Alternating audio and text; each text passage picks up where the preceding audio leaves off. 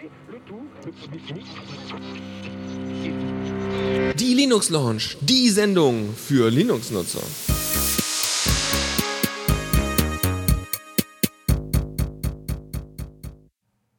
Ja, hallo und willkommen bei einer neuen Linux Lounge ohne Dennis mal wieder. Ich bin wieder ganz allein, der ich, Lukas und so. Äh, ja, ich äh, werde natürlich jetzt wieder so ein paar Sachen erklären und Zeug erzählen und so irgendwie die News besprechen, die über die Woche passiert sind. Ähm, ich teste gerade auch gerade ein leicht anderes Sound-Setup, also gerne da, dazu Feedback im Chat, wenn ich jetzt irgendwie zu laut bin. Also irgendwie nach meinen Anzeigen sieht das noch ein bisschen zu laut aus. Ich werde mal gucken. Aber gut, ähm, freut euch auf einige doch recht interessante Themen. Äh, es gab wieder ein paar Aufreger der Woche. Ähm, diesmal hat Ubuntu sich doch etwas äh, blamiert ähm, in, im Zusammenhang mit Amazon und so weiter. Aber dazu komme ich dann gleich. Äh, jetzt kommt erstmal ein sehr, ein Remix, in, ein interessanter Remix, ähm, und zwar von der Band Super Magic Hats. Der Titel heißt By Myself und äh, er hört sich interessant an, aber ich finde es doch echt angenehm. Also ich, ich mag das irgendwie. Also hört einfach mal rein und wir hören uns dann gleich wieder. Neues aus dem Repo. Updates für Anwendungen. Und äh, da bin ich auch schon wieder zurück. Eigentlich, ich fand's toll. Ich äh, fand den Track echt angenehm. Gut, dann äh, neue Sachen, die irgendwie die letzte Woche rausgekommen sind, beziehungsweise eine, die äh, schon vor der letzten Sendung irgendwie verfügbar war, aber irgendwie habe ich es verpeilt, das noch als News mit reinzunehmen. Und zwar Sabayon 10 ist rausgekommen. Ähm, größte Neuerung, also Sabayon müsste man vielleicht noch kurz erklären, ist eine auf Gentoo basierende Distribution. Irgendwie zeichnet sich vor allem da, dadurch aus, dass, ähm, dass sie halt einerseits den Paketmanager ähm, von Gentoo benutzen, um halt irgendwie, das, also man kann halt seine Pakete selbst kompilieren und äh, dadurch halt die Vorteile äh, kriegen von selbst kompilierten Ka Paketen. Das war irgendwie ein doofer Satz. Aber gut, ähm, und halt äh, gleichzeitig auch ähm, vorkompilierte Pakete mit deren eigenen äh, Paketmanager runter, runterladen kann. Das, die große Neuerung in dieser Version jetzt ist, äh, dass sie den Mate Desktop direkt in, eigener, in einer eigenen Variante äh, anbieten. Und äh, ja, ist schon cool. Also sie, sie begründen das halt damit, dass äh, der Mate Desktop, also die GNOME 2, der Fork von GNOME 2, der jetzt weiterentwickelt wird, äh, dass der halt sehr populär geworden ist und viele Leute das haben wollen. Und jetzt haben sie halt eine eine eigene Variante mit, mit einem Mate-Desktop. Äh, Finde ich auch eigentlich echt, äh, also für die Leute, die es haben wollen, ist, ist es auf jeden Fall schön. Von Ubuntu gibt es ja das ja nicht wirklich, außer in Form von äh, Linux Mint. Aber gut. Ähm, zusätzlich haben sie jetzt auch noch zwei, äh, also äh, die äh, Server-Varianten haben sie jetzt noch äh, aufgestockt mit äh, Hardened-Versionen. Äh, Sprich, äh, im Grunde sind das die gleichen Server-Images, die sie auch anbieten, nur jetzt, da ist halt ein X-Server mit dabei. Und das ist so der größte Unterschied und das basiert dann auch irgendwie auf dem Gentoo Hardened äh, Paketen. Also nochmal von Gentoo direkt. Ja, ähm, viel mehr ist eigentlich zu Sabayon nicht zu sagen. Äh, das äh, also es gibt natürlich neue Pakete und so weiter, ähm, neuer Kernel, sie können jetzt auch direkt von ZFS booten und so. Aber insgesamt war es das, also Mate und äh, die, die neuen Images sind so die interessantesten Sachen, die jetzt darunter waren. Gut, ähm, die nächste Sache ist äh, Calibre oder ähm, wie man es richtig ausspricht, Calibre. Und zwar ist äh, das doch ein recht bekanntes äh, Programm, um äh, E-Books zu verwalten und ähm, mit denen kann man dann halt, äh, also mit äh, Calibre äh, kann man dann halt zum einen die E-Books auf sein Lesegerät seiner Wahl kopieren oder sie halt auch umwandeln, um sie dann auf das besagte Lesegerät zu übertragen. Und jetzt haben sie die, die Version 0.8.70, also recht nah an der 0850er Version, äh, aber doch weiter, also sie sind schon weiter als die als das übliche. Aber gut, ähm, Und äh, jetzt gibt es halt äh, Unterstützung für MTP-Geräte, was ja wichtig wird in, seit äh, die ganzen Android-Geräte, also seit Android 4.0 ist es ja, äh, soweit ich weiß, Pflicht, dass die Geräte äh, MTP unterstützen, also das äh, Media Transfer Protocol, ähm, um halt Dateien auf äh, Android-Geräte zu übertragen. Ähm, was den Vorteil hat, dass man keine dedizierte Partition mehr braucht, um, äh, um äh, die Dateien abzulegen auf dem Gerät. Und ja, dadurch hat man dann den Vorteil, dass man den ganzen Speicher theoretisch für Programme nutzen könnte. Und ja, ähm, namentlich äh, bringt das jetzt äh, Unterstützung für Geräte, die dann auch wirklich eigentlich oder die man für e zum E-Books lesen wirklich nutzen will, äh, und zwar das Nexus 7 und den Kindle Fire HD, die ja beide, also ich vermute mal, dass der Kindle Fire jetzt auch irgendwie auf einer Android 4.0 Basis ähm, basiert. Und äh, ja, ich äh, denke mal, äh, das wird auf jeden Fall praktisch für die Leute, die, äh, die das benutzen. Und ähm, sonst gibt es eigentlich nicht mehr viel. Es gibt noch eine portable Version für Windows. Also wer Calibre unterwegs nutzen will, der kann das jetzt auch tun.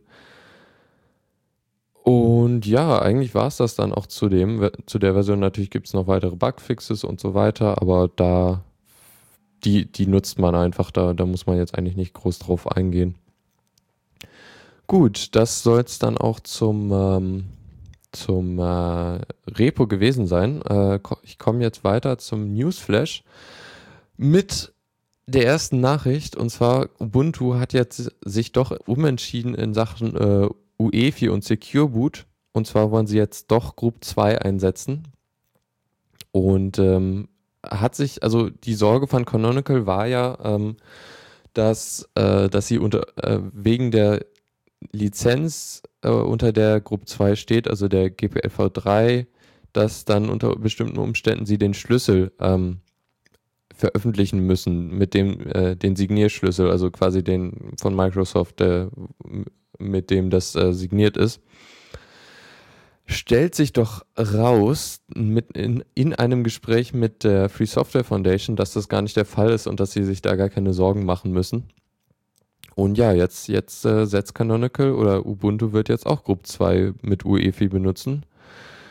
Heißt also, äh, alle großen Distros, heißt äh, im, äh, namentlich äh, Ubuntu, Fedora und OpenSUSE, äh, nutzen jetzt alle für, für, de, um das Problem mit äh, Secure Boot zu lösen, nutzen sie alle den Shim Bootloader, der halt von, dann von Microsoft signiert sein wird. Ähm, mit dem starten sie dann einen Group 2, der äh, selbst signiert ist und ähm, damit können sie dann das äh, jeweilige Betriebssystem äh, starten. Äh, kleine Unterschiede gibt es jetzt natürlich noch auch und ähm, ähm, also äh, konkret hat Ubuntu es jetzt will es Ubuntu jetzt so machen, dass, äh, dass sie die, den Kernel und Kernelmodule nicht, ähm, nicht äh, signieren. Und zwar, denke ich mal, liegt das daran, dass sie dann dadurch leichter neue Software äh, einspielen können.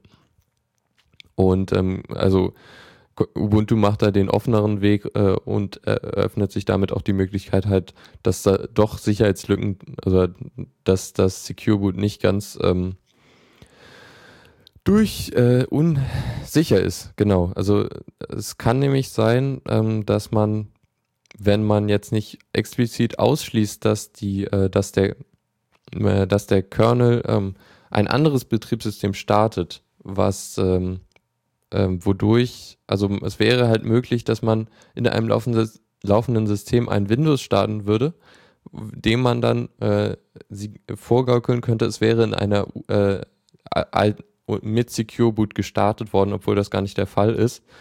Und dadurch wäre das dann halt unsicher. Ähm, da, deshalb hat Fedora denn äh, macht also macht das Fedora etwas. Ähm, also sie machen es halt wirklich so dicht zu, dass ähm, die signierten Module, also dass, dass es nur möglich sein wird, signierte Module zu laden und ähm, halt ähm, auch keine anderen Betriebssysteme dadurch und ähm, Sie haben, sie machen das auch aus Sorge, dass diese Lücke, also dieses potenzielle Starten eines anderen Betriebssystems, ähm, dass dadurch halt der, äh, die, dass Microsoft das dann als, als ähm, Gefahr, als Risiko ähm, ansieht und äh, sich dann halt entschließt, die, ähm, die ähm, Zertifizierung von dem äh, Shim-Bootloader zurückzuziehen, was natürlich dann auch extrem doof wäre.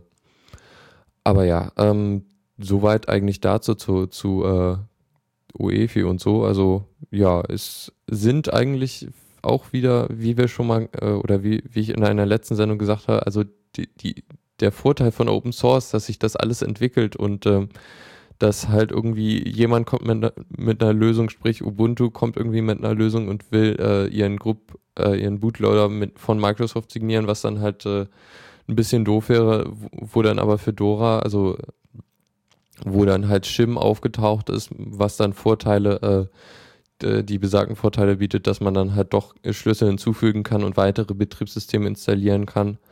Ähm, und dadurch entwickelt sich das alles und jetzt ist es wie, halt wieder zurückgekommen und Ubuntu äh, nimmt jetzt doch Group 2 und so. Also es entwickelt sich alles und das finde ich eigentlich echt super.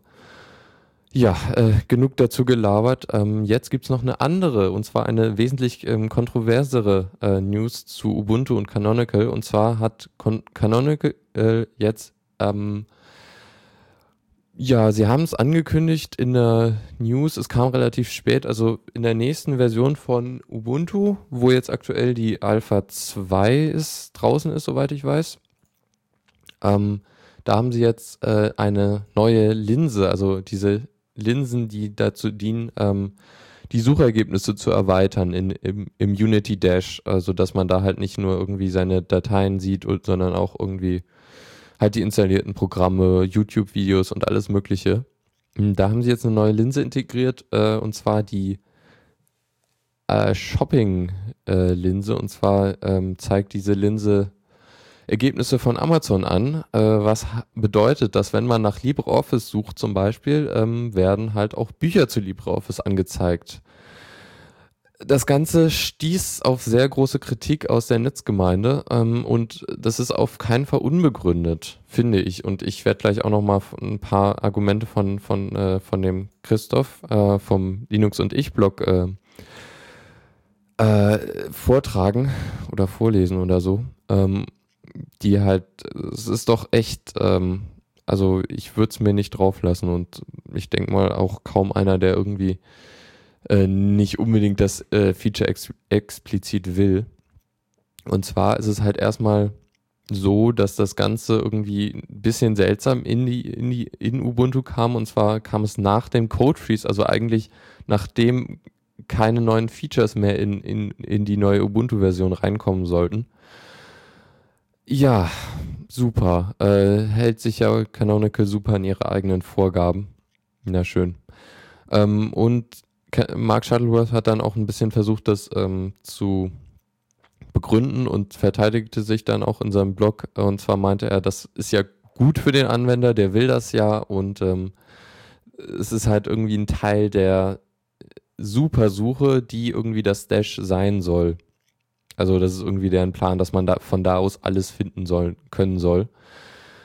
Ja, toll. Ähm, er hat dann auch noch irgendwie was gesagt zu, warum die das integriert haben. Und zwar einerseits, weil ähm, sie sagen, viele Ubuntu-Anwender benutzen, sind Amazon-Kunden und deshalb ist das ja so toll für die.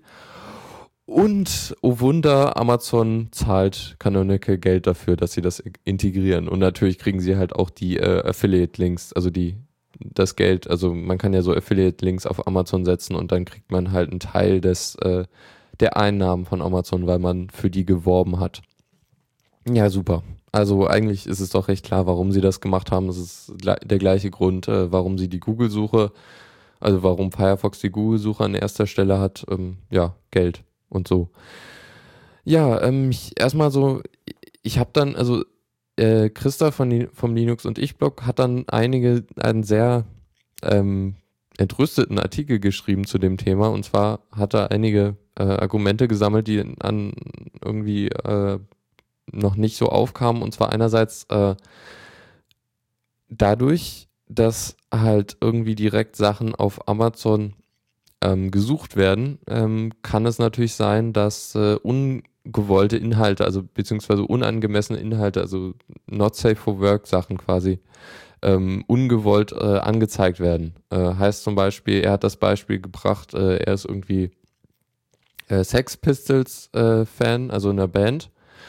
Und wenn man dann zufällig, wenn man anfängt, danach zu suchen und dann zufällig in der Mitte aufhört, äh, dann ist es natürlich so, dass dann wirklich ungewollte Sachen angezeigt werden. Und das ist dann zum Teil also gerade für, weiß nicht, ich finde das eigentlich unverantwortlich, dass, dass dann ähm, halt, ja, Jugendliche oder Kinder, also was ist mit denen? Also da, die, die kriegen dann einfach äh, zufällig sowas äh, gesehen und es ist halt halt noch schlimmer als die Google-Suche, die integriert ist, denn die hat wenigstens ein äh, Safe Search, heißt also, dass solche Inhalte ausgeblendet werden. Und äh, Amazon hat das, äh, so, soweit es äh, sichtbar ist, noch überhaupt nicht implementiert, was ich doch echt kritisch finde. Äh, zusätzlich ist es halt so, dass ähm, natürlich es so ist, dass die, das Suchverhalten von jedem Ubuntu-Nutzer nachvollzogen werden kann, äh, sowohl von Amazon als auch von Canonical, denn anscheinend ähm, Proxy äh, gibt, hat Canonical ein Proxy für die Suchanfragen an Amazon wodurch sie das Ganze mitkriegen. Andererseits ist es dann auch so, dass äh, die Bilder natürlich von Amazon direkt geladen werden, wodurch die dann doch wieder rausfinden, was, äh, was man sucht, was den, den Sinn des Proxys irgendwie aushebelt. Hm, es ist auch so, dass die Videolinse, äh, Lens, Linse oder wie auch immer, äh, die es ja schon länger in Ubuntu gibt, die irgendwie regelmäßig ein Keep Alive an äh, Canonical sendet, damit irgendwie die Verbindung nicht äh, ständig neu aufgebaut werden muss, was ja auch irgendwie doof ist. Also dadurch weiß Canonical halt wirklich, äh, wann welcher, wie viele Ubuntu-Benutzer irgendwie äh, ihren Computer benutzen. Also es ist doch echt äh, nicht schön, was die da machen, finde ich. Und ein drittes Argument dafür ist natürlich auch der Traffic, der dadurch generiert wird durch diese Suchanfragen. Ähm, durch einen Test hat der Christoph das rausgefunden, dass das äh, pro, also für eine Testanfrage gab es ähm, ähm, die erzeugte irgendwie 30 Kilobyte äh, Traffic, was jetzt irgendwie zu Hause mit einer äh, DSL-Flatrate nicht unbedingt äh, problematisch ist, aber äh, unterwegs, wenn man eine in Anführungszeichen äh, Flatrate äh, auf dem Handy hat, ist das doch schon sehr äh, kritisch, wenn dann irgendwie ständig, also ich meine, man sucht ja auch öfters mal auf, in so einer Linse und wenn man dann, äh, also da ist das äh, Volumen dann doch signifikant reduziert, obwohl man nicht, nie, nie irgendwie was im Internet suchen wollte. Das ist doch, äh, nee, ist, finde ich echt nicht schön. Ja, ähm, das waren so die, die Argumente und äh, es gibt auch viele weitere. Es haben sich auch irgendwie einige weitere aufgeregt. Ähm, kann man sich nochmal nachlesen und auch den kompletten Artikel von bei Linux und ich, den werde ich auch nochmal in den Show Notes verlinken. Aber ja, na super. Ich hoffe mal, dass sie einsehen, dass das irgendwie doof war. Allerdings aus Erfahrung, äh, aus der Erfahrung zeigt sich, dass äh, Canonical bei sowas sel sehr selten einlenkt. Aber zumindest kann man das mit einem, ein also man kann ein einfaches Paket löschen und dann hat man diese Linse nicht mehr. Es ist doch zumindest auch was. Okay, ähm, das soll es dann zu der Canonical News gewesen sein. Äh, ja, genau, die zwei News zu, zu Ubuntu sind damit durch. Äh, ich habe jetzt noch eine kurze Sache zu Nvidia. Und zwar haben sie jetzt äh, raus. Äh, es kam in einem Gespräch bei der Xorg Developer Conference äh, raus, dass sie planen, die, ähm, die äh, Dokumentation für die äh, Tegra System on a Chip, also wir haben mal wieder ein System on a Chip, yay, ähm, dass sie die, die Grafik, die Dokumenta Dokumentation für den Grafikkern äh, freigeben wollen. Äh, was doch echt cool ist. Also gerade, es ist halt wie bei quasi jedem äh, Nvidia-Grafikchip, dass man nicht wirklich weiß, was da wirklich abläuft und dass nur durch Reverse Engineering freie Treiber geschaffen werden können. Und ja, ähm, dadurch ähm, kann man halt, also es, ich hoffe mal, dass das bedeutet, dass sie auch wirklich mal mehr machen in der Richtung und irgendwie auch mal die Dokumentation für, für die Desktop ähm, anwenden, also für die Grafikkarten auf dem Desktop ähm, freigeben werden. Und ja, ähm, insgesamt ist es ja irgendwie so, dass sie schon öfters an freien Projekten mitgearbeitet haben und auch sehr viel Code frei äh, zum Linux-Kernel zum Beispiel beigetragen haben. Aber sie haben dann immer aufgehört, wenn es um ihre Grafikchips ging, was doch ein bisschen doof ist. Also natürlich ähm, ihre, irgendwie wollen sie der Konkurrenz irgendwie da in dem wichtigsten, ihrem wichtigsten Marktsegment ähm, keinen Vorteil bieten. Aber trotzdem, also ich hoffe mal, dass sie jetzt weitermachen und auch nicht nur die Tegra. Also Tegra-Chips äh, sind so, also diese System on the Chips, äh, die werden halt vor allem so in Grafik, äh, in mobilen Geräten, also Tablets zum Beispiel, das, äh, das Motorola Zoom hat zum Beispiel so einen Chip ähm, drin. Also dafür wird das vor allem verwendet. Also ja, ich finde es echt toll, wenn sie da auf dem Desktop mehr machen würden. Aber ja. Ja, das soll es dazu gewesen sein. Ähm, die Wikipedia hat was Schönes gemacht und zwar haben die jetzt äh, in Kooperation mit einer anderen Firma ähm, ermög ermöglichen sie es, dass, äh, dass man Bücher, die man äh, aus Wikipedia-Artikeln erstellen kann, in äh, EPUB exportieren kann und damit auf, ähm, ja, auf ein Kindle oder auf andere mobile Geräte packen kann. Ähm, muss man natürlich für ein Kindle nochmal umwandeln, leider. Aber wenigstens äh, also vorher konnte man das nur in PDF und ähm, ja, einer einfachen Textversion äh, sich anzeigen lassen und dadurch kann man das jetzt wesentlich schöner formatiert auf einen äh, E-Book-Reader kriegen, was doch echt schön ist. Ja, viel mehr kann ich da jetzt auch nicht sagen. Es ist leider ein bisschen versteckt auf der Wikipedia-Seite, also man muss erstmal in den Book Creator gehen, um dort dann äh, am Ende dann auswählen zu können, ähm, dass man das in EPUB äh, exportieren will. Aber ja, es gibt die Funktion und man kann sie nutzen und das ist toll. Okay, ähm, Fedora 18 äh, ist ja immer noch nicht draußen oder dauert noch, also es ist jetzt die erste Alpha draußen und ähm, in der werden, sieht es so aus, ähm, also es wird einen neuen ähm, Installer geben, der wesentlich schlichter ist und wesentlich, ähm, an, also sehr stark angelehnt an das ähm, Design von GNOME 3 und zwar nutzen sie halt auch äh, die Icons von GNOME 3, was ich doch echt schick finde. Also ich mag die Icons sehr auch und vor allem sind sie dann größer, wo man dann auch mal sieht, wie viel Arbeit in diesen Icons äh, steckt. Ähm, übrigens, ähm, es gibt auf YouTube einen Channel, GNOME 3 Design heißt der, glaube ich, und ähm, da wird auch ein bisschen erklärt, wie, wie man so Icons baut und ähm, haben irgendwie eine einstündige äh, Google Hangout Session aufgenommen, wo sie das nochmal im Detail erklären. Das finde ich super. Also wenn jemand da Interesse hat an so Icon Design, da kann man mal reingucken. Und äh, die erklären halt auch irgendwie, wie der Prozess da ist, wie sie das dann nach und nach bauen und so weiter. Ja, insgesamt ähm, finde ich super, dass sie mal einen neuen Installer einbauen. Ähm, der alte war doch ein bisschen äh, nicht so benutzerfreundlich. Ähm, ja, sollte jetzt aber noch nicht so wirklich eingesetzt werden. In der Alpha ist es nämlich so, dass der Installer einfach mal so alle Partitionen auf einer Festplatte formatiert, was man doch eher im Zweifel dann halt nicht machen will. Ist natürlich eine Alpha, also da gibt's noch Bugs und so, aber wird dann, denke ich mal, in der endgültigen Version äh, von äh, Fedora 18 dann so drin sein.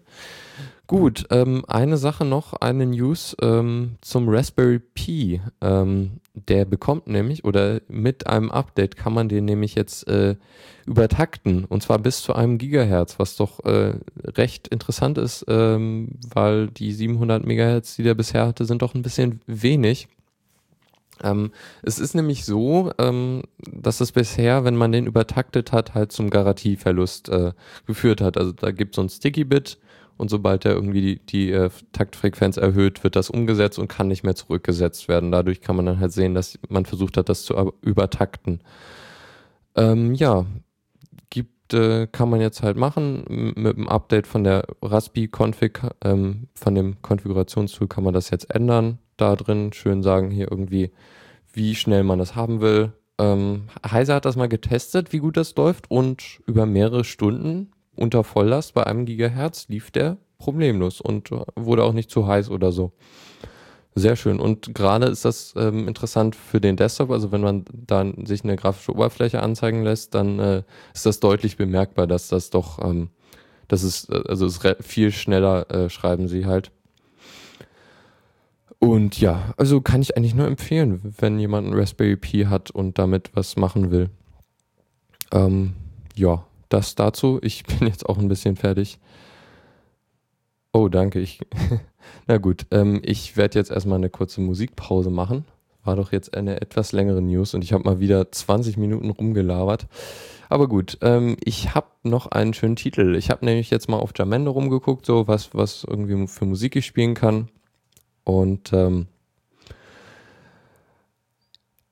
da habe ich rausgefunden, dass äh, I'm Not Left-Handed ein neues Album rausgebracht hat. Auf ähm, Jamendo leider nur die Akustik-Version, weil sie halt ähm, über Bandcamp das Ganze verkaufen und, ähm, und ähm, erstmal irgendwie ihre, äh, die Leute, die, ähm, die, ähm, also ihre Backer, Back, Unterstützer, also sie haben halt äh, Geld gekriegt von Leuten und das wollen sie erstmal wieder reinkriegen. Und ähm, ja, also wenn ihr das mögt und irgendwie man kann sich die Musik auch auf der Seite dann anhören und ähm, gucken, wenn man, wenn man das mag, kann man das gerne auf Bandcamp für sieben Pfund kaufen. Werde ich vielleicht noch machen jetzt bald. Ähm, auf jeden Fall werde ich das äh, I'm Not Left-Handed, ähm, werde ich morgen, morgen werde ich nämlich eine Musik, kleine, relativ halbwegs spontan Musiksendung machen. Und äh, werde da, ja, dann gucke ich mal, vielleicht kann ich noch ein bisschen mehr über die, das, was äh, I'm Not Left-Handed gerade so macht, äh, rausfinden und noch ein bisschen mehr Musik spielen. Ja, dann äh, kommt jetzt erstmal der Titel von I'm Not Left-Handed ähm, namens Late Night Drive und zwar in der, äh, nur in der Akustikversion, aber trotzdem sehr hörenswert. Also gut, ähm, bis gleich dann. Zockerecke. Spielen unter Linux. So, da sind wir wieder bei Falldrans Feierabend. Nee, Quatsch.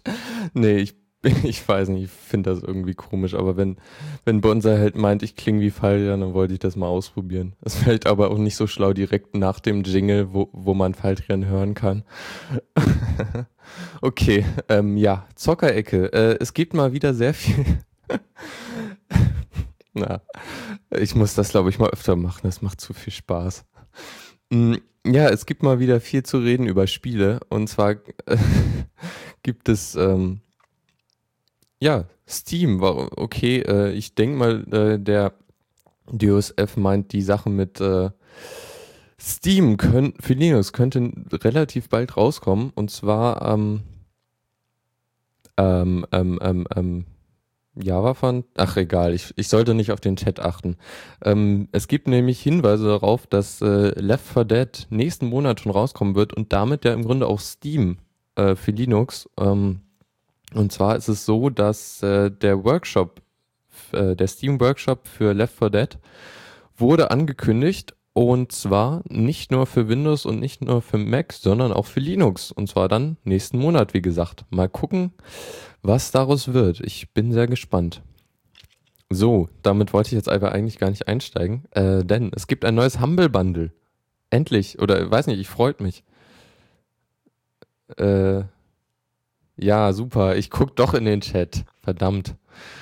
Äh, ja, ähm, genau, Humble Bundle. Und zwar ist es diesmal war es wirklich so, dass ich mir das ziemlich direkt gekauft habe, äh, anders als sonst, denn es gab ein äh, Spiel, was ich irgendwie schon immer mal spielen wollte, und zwar Torchlight. Ähm, kennt man ja vielleicht. Ähm, nein, das Humble Bundle ist nicht blöd.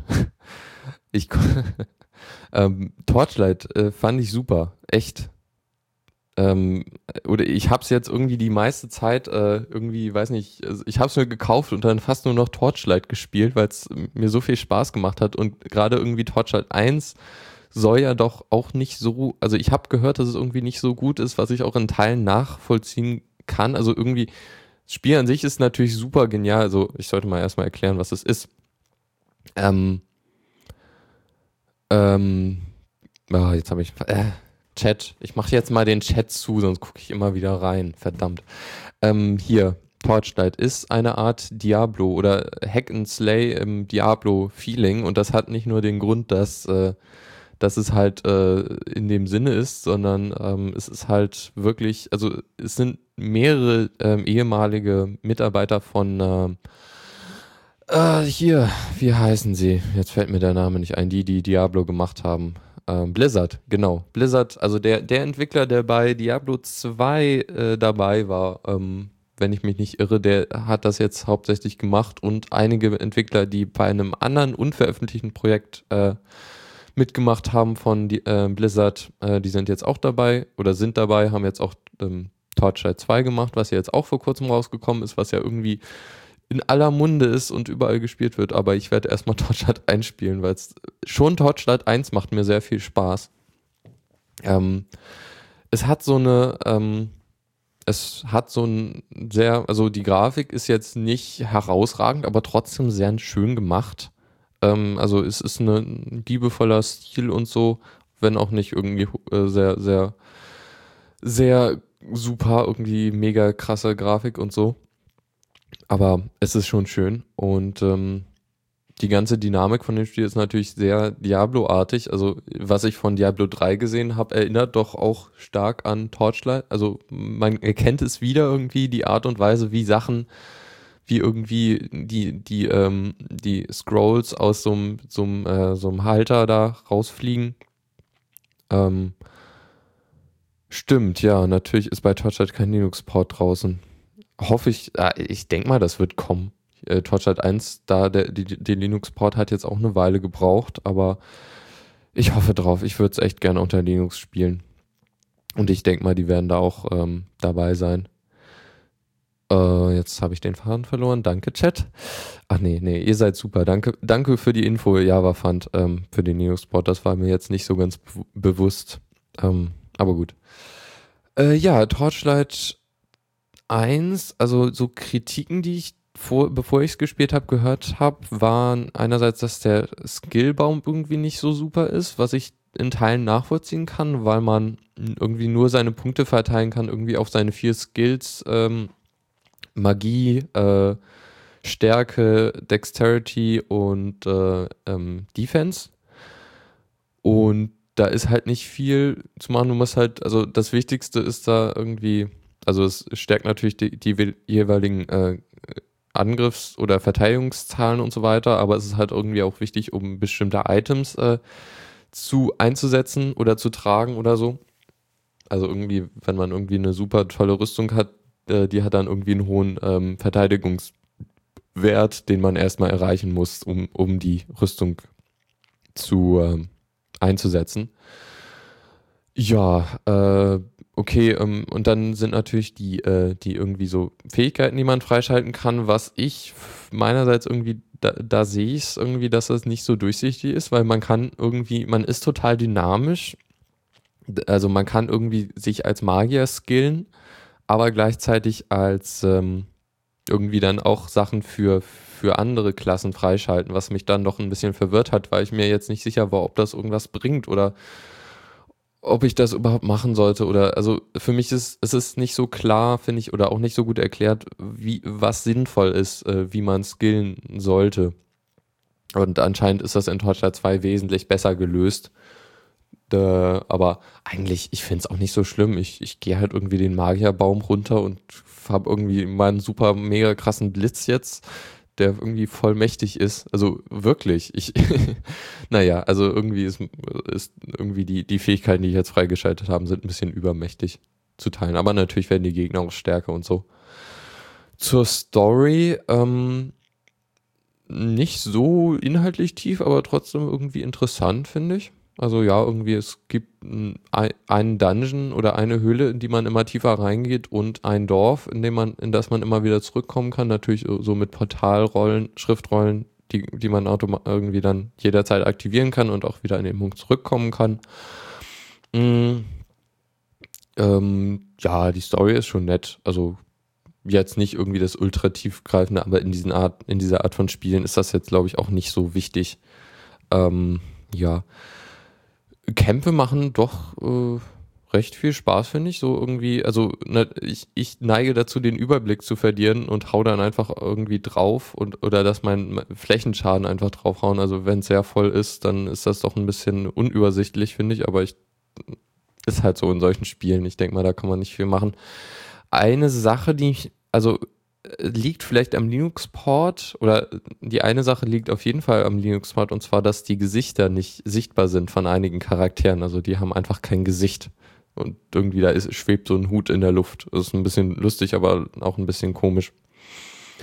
Und das andere ist, dass anscheinend die Performance, ähm, also die, es gibt Performance-Lags ähm, gerade wenn so größere Bosse oder große Herden ähm, sterben. Also die Sterbeanimation scheint nicht vorgeladen zu sein und wird erst äh, geladen, wenn, wenn äh, irgendein Gegner stirbt. Also wenn, wenn irgendwie der, der Endboss dann besiegt ist, dann hält das Spiel für einen Moment an, bevor er dann umfällt.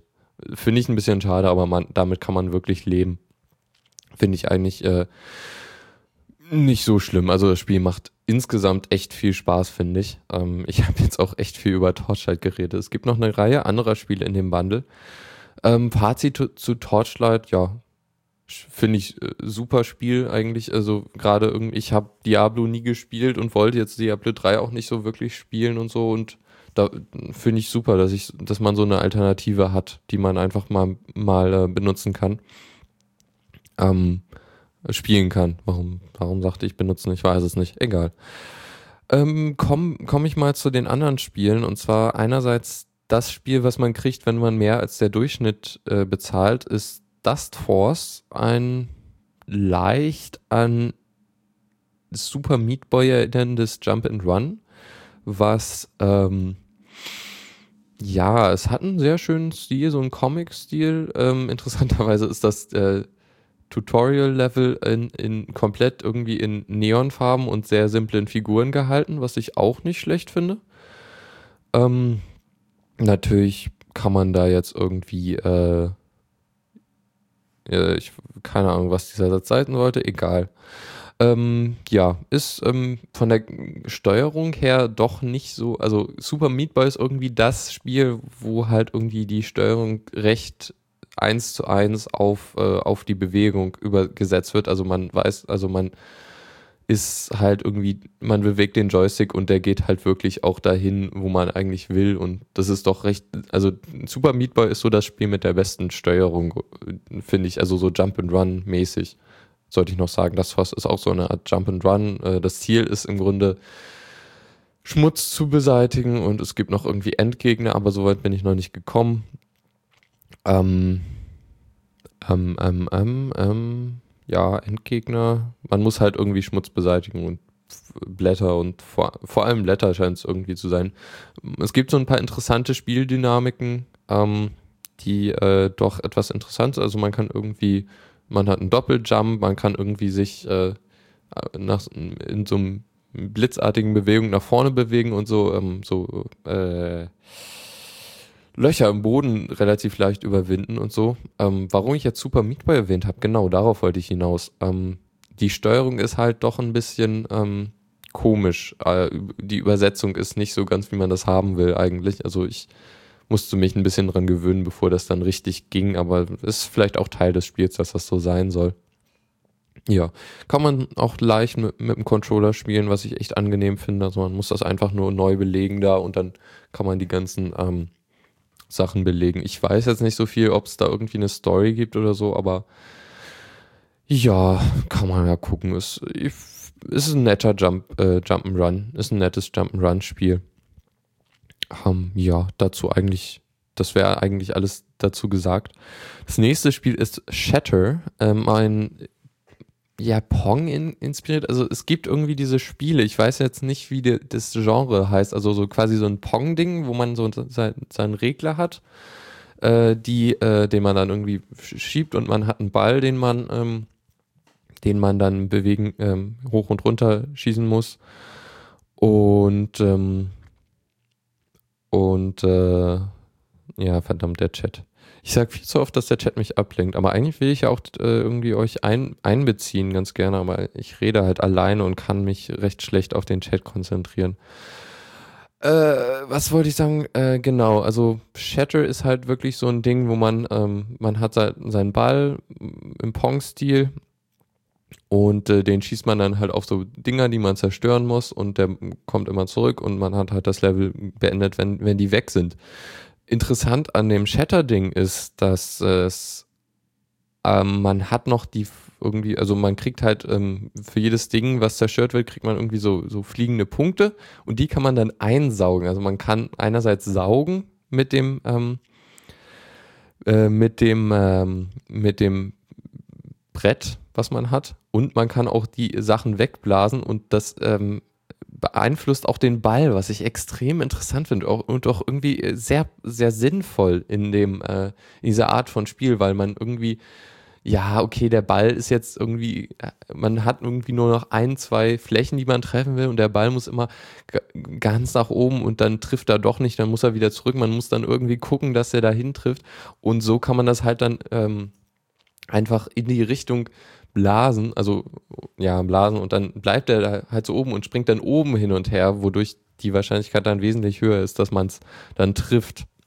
was ich doch sehr angenehm finde. Und noch eine andere Beson Besonderheit in dem Spiel ist, dass man, also man hat natürlich Leben, irgendwie wenn der Ball ins Nichts fällt, dann äh, verliert man Leben und so.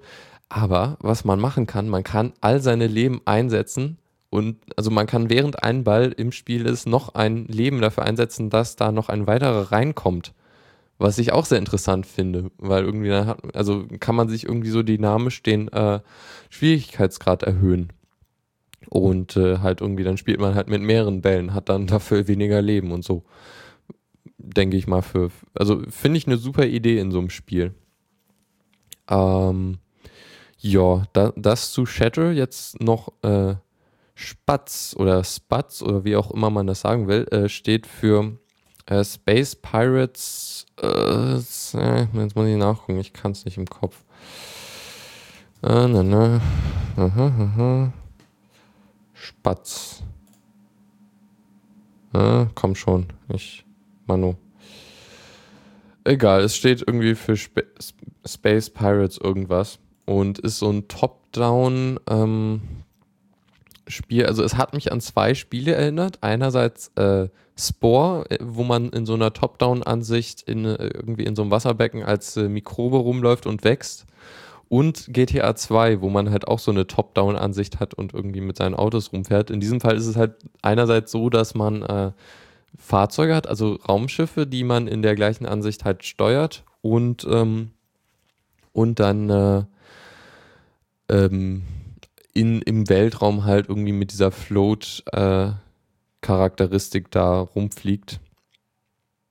Nein, ich habe Spore nicht mit GTA 2 verglichen. Ich habe Spatz mit den beiden, also Spatz ist, finde ich, eine Kombination von den beiden Spielen.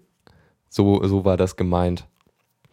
Ähm, jetzt, egal, also es ist halt so, dass, ähm, dass äh, Blabs, ähm, also man fliegt halt mit seinem kleinen Raumschiff rum, was, was so halt so rumschwimmt äh, quasi, das ist halt die Spore, Spore-Charakteristik, finde ich. Man ist so in, in, einer Art Wasser, aber im Grunde ist es ja Weltraum, also im Vakuum. Ähm, Sims mit Pokémon vergleichen, okay.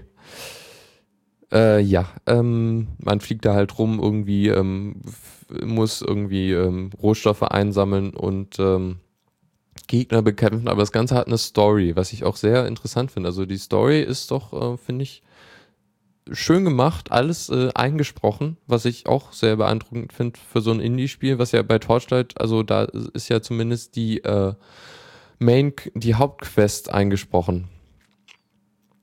Mhm. Ja, stimmt. Spore ist doch mit der Zeit langweilig, das finde ich auch. Also da hatte ich mir echt mehr erwartet von dem Spiel.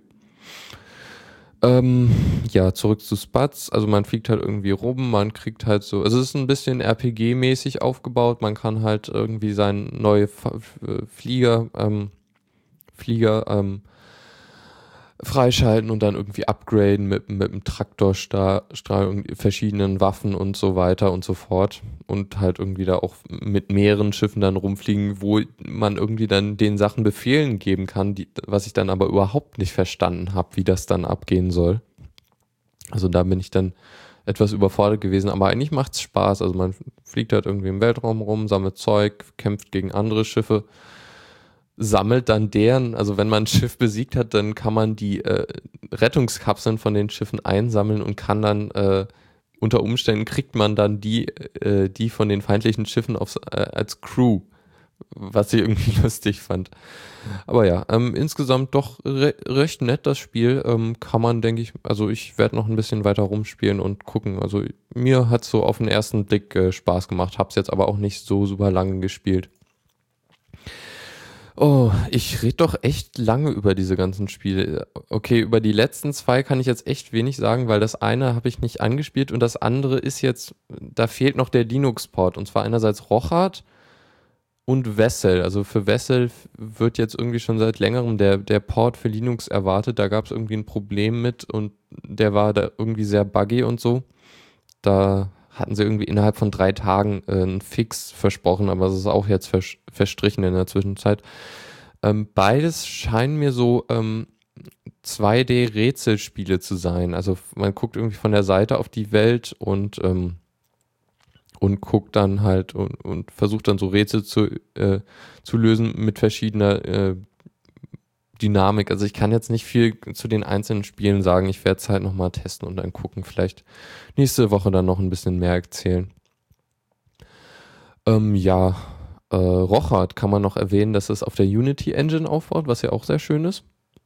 Und äh, eigentlich kann ich jetzt nicht mehr viel dazu sagen. Ich glaube, ich glaube, ich höre jetzt mal auf, über ich habe doch jetzt echt lange über das Humble Bundle gesprochen, aber ja, also wer, wer Lust hat auf, äh, auf, ja, wer Lust hat auf Torchlight, sollte sich das Bundle schon kaufen und wer irgendwie an, die anderen Spiele noch spielen will, der kann sich da gerne auch beeinstellen. Also Spatz finde ich doch echt eine interessante Idee und da werde ich mal gucken. Also es ist irgendwie das Spiel, was ich mir von ähm, einem Spiel aus dem früheren Bundle erhofft hatte. Ähm, hier, ähm, Glatorious äh, Space Battles oder so, wie das hieß, aber das war mir dann irgendwie viel zu komplex. Also da, da, da konnte ich irgendwie gar nicht mehr mit halten. Ah, danke, Bonsai Held, äh, für, den, für den Link im Chat im Humble, äh, äh, für den Humble Bundle Link im Chat. So rum. Okay, ähm, das war's dann erstmal zur Linux, äh, äh, noch nicht. Wir sind noch nicht durch. Äh, jetzt kommt erstmal äh, das hier. Ich sag einfach nichts mehr und mach den Jingle an. Kommando der Woche. Das Terminal kann mehr. Ja, genau. Ich habe mir mal gedacht, gab ja schon länger nicht mehr so was Dolles und irgendwie überhaupt kein Kommando der Woche letztes Mal.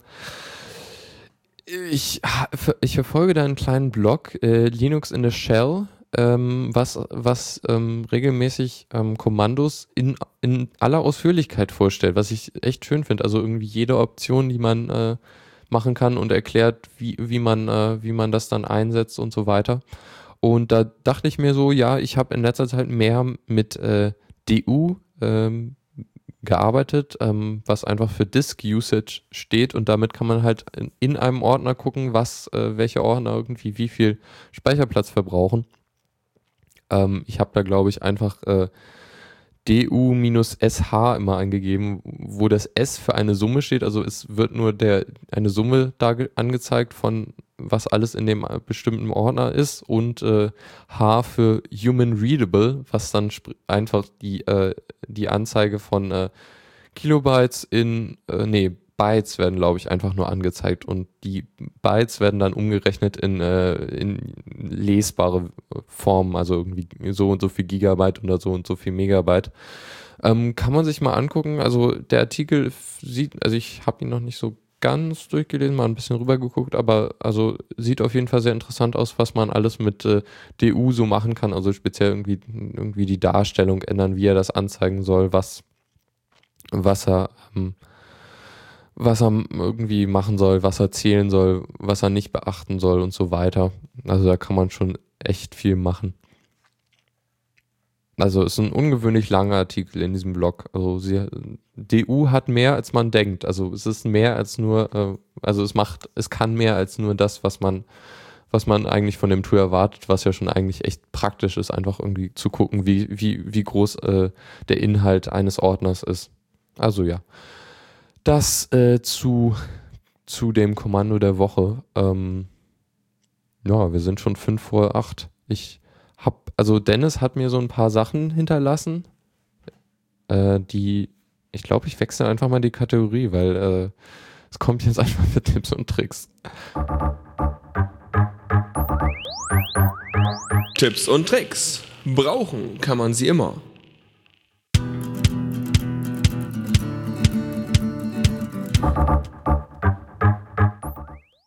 Huch, das sollte jetzt nicht sein. Das, äh, keine Ahnung, irgendwas. Ah, ich verstehe. Ich, ich habe den Titel, äh, den Endtitel an die falsche Stelle getan, sorry. Okay. Ja, Kommando der Woche. Ähm, Moment mal. Kommt jetzt noch irgendwas? Kommt eine Sendung? Ich muss mal gucken, wie viel Zeit ich jetzt noch habe. Sonst, sonst, sonst rede ich noch ein bisschen. Wartet's nur ab. Ah, nee, nee, nee. Die Sendung ist mein, die nächste Sendung ist meine morgen. Also ist alles okay. Super. Ja, ähm, Dennis, wie gesagt, hat mir ein paar Sachen hinterlassen, so weil, weil er ist ja irgendwie auf äh, Austausch. Äh, ich weiß nicht, er ist, er ist im Ausland und kommt heute oder morgen wieder. Und er hat mir so ein paar Sachen hinterlassen, die ich jetzt eigentlich mal kurz anreißen könnte. Also so ein paar, er hat anscheinend im, im äh, Ubuntu App Store ein bisschen rum, rumgeguckt und so ein paar Sachen gefunden, so ein paar praktische Programme. Und ich habe mir mal so, so irgendwie das Interessanteste rausgesucht, was man jetzt mal kurz vorstellen könnte. Das habe ich, glaube ich, schon mal gesagt. Egal. Ähm, das erste ist äh, WeMap, ein grafisches, einfaches Tool, was ähm, mit dem man einfach äh, die einfach einfach einfach äh, die die, äh, die ähm, Tasten auf einer Wiimote auf äh, Tast Tastatureingaben oder äh, Mausbewegungen oder anderes äh, mappen kann, was ich echt praktisch finde, weil äh, es gab irgendwie bis dahin nicht so wirklich ein Tool, was womit man das ganz leicht äh, in der grafischen Oberfläche machen kann. Also wenn man jetzt nicht wirklich ein Skript schreiben will, mit dem man äh, die Tasten manuell belegen will, ähm, kann man das sehr leicht mit so einem Tool machen. Also ja, wer, wer irgendwie was mit einer Wiimote machen will, der kann sich das mal angucken. Äh, zum Beispiel als äh, einfache Fernbedienung für YouTube oder sowas. Das, das kann man machen. Oder weiß nicht, irgendwie äh, M-Player oder SM-Player oder sowas starten oder irgendeinen anderen Media-Player damit benutzen. Ja, äh, euer Kreativität ist kein, sind keine Grenzen ge gesetzt. Ähm, ja, das nächste ist äh, Webbar, mit dem man Barcodes äh, über die Webcam aus anzeigen kann, was ich doch, ja, ist nett, weil, ähm, keine Ahnung, wenn man jetzt nicht gerade ein Handy dabei hat, ähm, dann äh, ist es doch ein bisschen doof, wenn man auf einen QR-Code äh, stößt und den dann nicht einlesen kann. Also so kann man das recht, recht leicht machen. Ja. Ähm, dann noch ein Client für MediaWiki, also irgendwie Wikipedia und andere Sachen, die auf MediaWiki basieren. Und zwar DeskWiki. Damit kann man dann wirklich einfach äh, lokal seinen Wikipedia-Artikel bearbeiten. Ja, ist auch schön. Ähm, ja, keine Ahnung, wer, wer jetzt freiwillig noch in der Wikipedia mitmacht, weil das doch irgendwie äh, macht nicht so viel Spaß von dem, was ich so mitbekommen habe mit den ganzen Regelungen und so weiter. Ja. Dann noch ein Mindmapping-Tool, äh, wo ich jetzt mal rüber geguckt habe. Und das fand ich ganz interessant, weil es einfach ähm, sehr simpel zu benutzen schien, aber gleichzeitig auch sehr viele Möglichkeiten bietet, also irgendwie von, von einer Mindmap zu einem Netzwerk, was man da abbilden kann und so weiter. Und das Ganze heißt äh, YED oder YED oder wie auch immer. Kann man sich ja mal vielleicht angucken, wenn man ein Mindmapping-Tool sucht. Ich habe da ein bisschen mal geguckt mit, ähm, mit so Mindmapping-Tools unter Linux, hatte noch nicht so wirklich das gefunden, mit dem ich dann richtig gut ähm, ähm, zurechtkam. Ach ja, super. Äh, Spinner oder, ja, nee, Spinner im Chat meint, er ist Wikipedia-Autor. Ja, schön. Ähm, freut mich eigentlich, dass es noch Leute gibt, die da, die es freiwillig machen und eigentlich, ja, Wissen zusammentragen ist ja toll, aber so wie, was ich da aus der deutschen Wikipedia höre, ist, ähm, ist doch irgendwie, dass das doch ein bisschen doof zu, zugeht. Ja. Ach so, Spinner, okay. Ich, ich fand das dann irgendwie doch ein bisschen un, un, un äh, gut zu sagen. Ja, ähm, dann habe ich noch einen kleinen Tipp und zwar habe ich, also das Tolle ist ja zum Beispiel in so Sachen wie ähm, Dings da, äh, Thuna, der ähm, Dings, äh, der, der Dateimanager für X-Face, der unterstützt ja irgendwie von Haus aus äh, ähm, Skripte. Also man kann ganz einfach äh, Skripte ähm, aufrufen, auf, die sich auf eine bestimmte Datei beziehen oder auf irgendwas anderes in der Art. Und äh, das geht auch mit Nautilus, habe ich rausgefunden. Und ich habe mir da ein einfaches Skript geschrieben, mit dem ich ein Bild als Hintergrundbild setzen kann, was ich äh, schick finde. Also ich habe ja, ich aktuell sowieso mal ein Skript ge ge geschrieben, was mir je, bei jedem Start einen neuen Hintergrund, ein neues Hintergrundbild setzt, was ich auch schön finde. Also ich habe irgendwie Lust, jedes Mal was Neues zu sehen und sammle auch gerade Hintergrundbilder.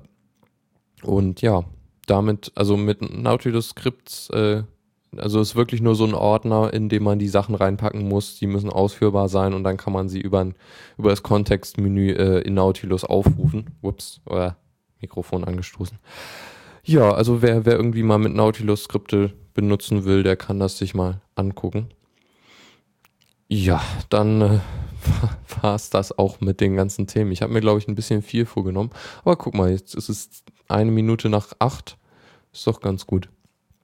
So, das äh, soll es dann auch gewesen sein von der, ähm, von der, jetzt vergesse ich schon den Namen der Sendung, äh, von der Linux Lounge, genau.